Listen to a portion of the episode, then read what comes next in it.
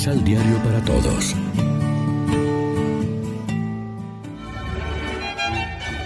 Proclamación del Santo Evangelio de nuestro Señor Jesucristo, según San Mateo.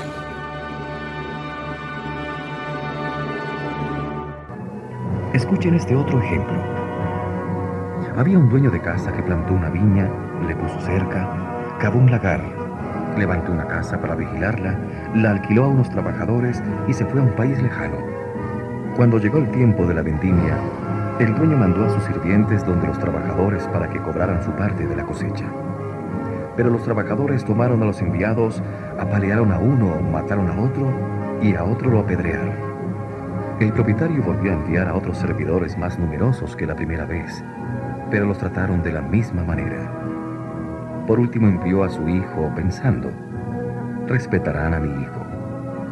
Pero los trabajadores al ver al hijo se dijeron, este es el heredero. Matémoslo y nos quedaremos con su herencia. Lo tomaron pues, lo echaron fuera de la viña y lo mataron. Ahora bien, cuando venga el dueño de la viña, ¿qué hará con ellos?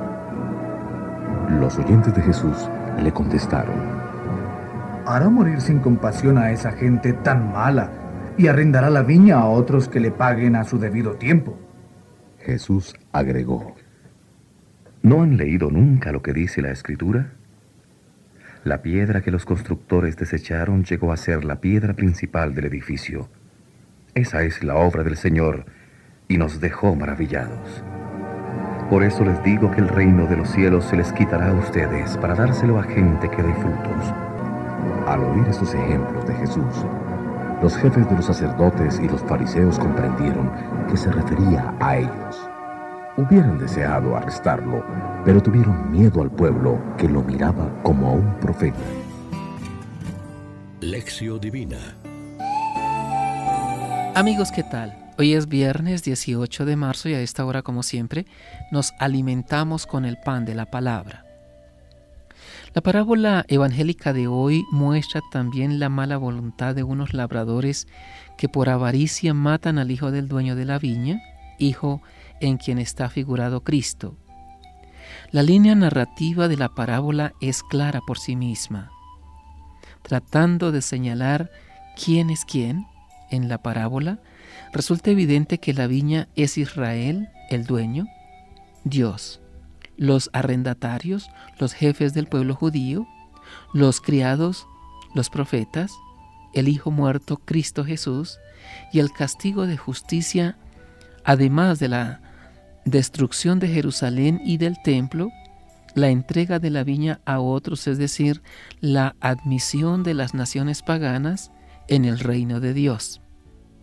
La reacción de los sumos sacerdotes y de los fariseos muestra ya en acción lo que Jesús preanuncia en parábolas.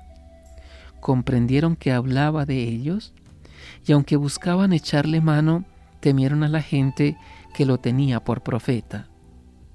A medida que avanzamos hacia la Pascua, va adquiriendo relieve el misterio de la muerte y resurrección de Cristo, el Hijo de Dios hecho hombre.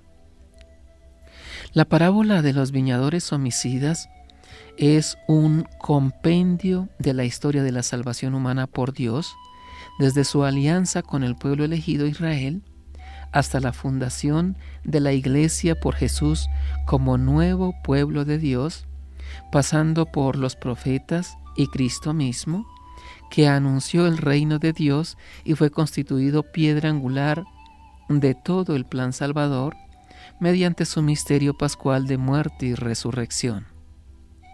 En su reflexión pascual, la comunidad cristiana primitiva entendió la parábola como una advertencia de Cristo también para ella misma. Se trata de una invitación del Señor a dar frutos según Dios, puesto que se nos ha confiado la viña, el reino, para el servicio fiel y fecundo.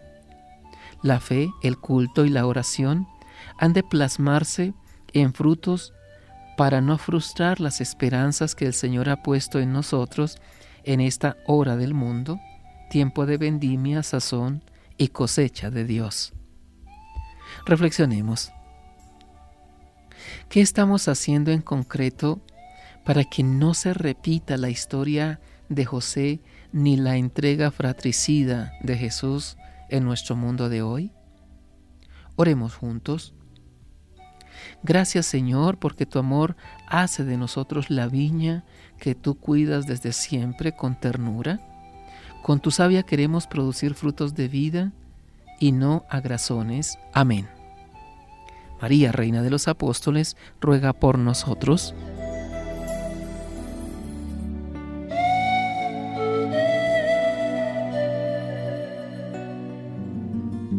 Complementa los ocho pasos de la Alexio Divina adquiriendo el emisal Pan de la Palabra en Librería San Pablo o distribuidores. Más información www.sanpablo.co Pan de la Palabra. Vive la reflexión.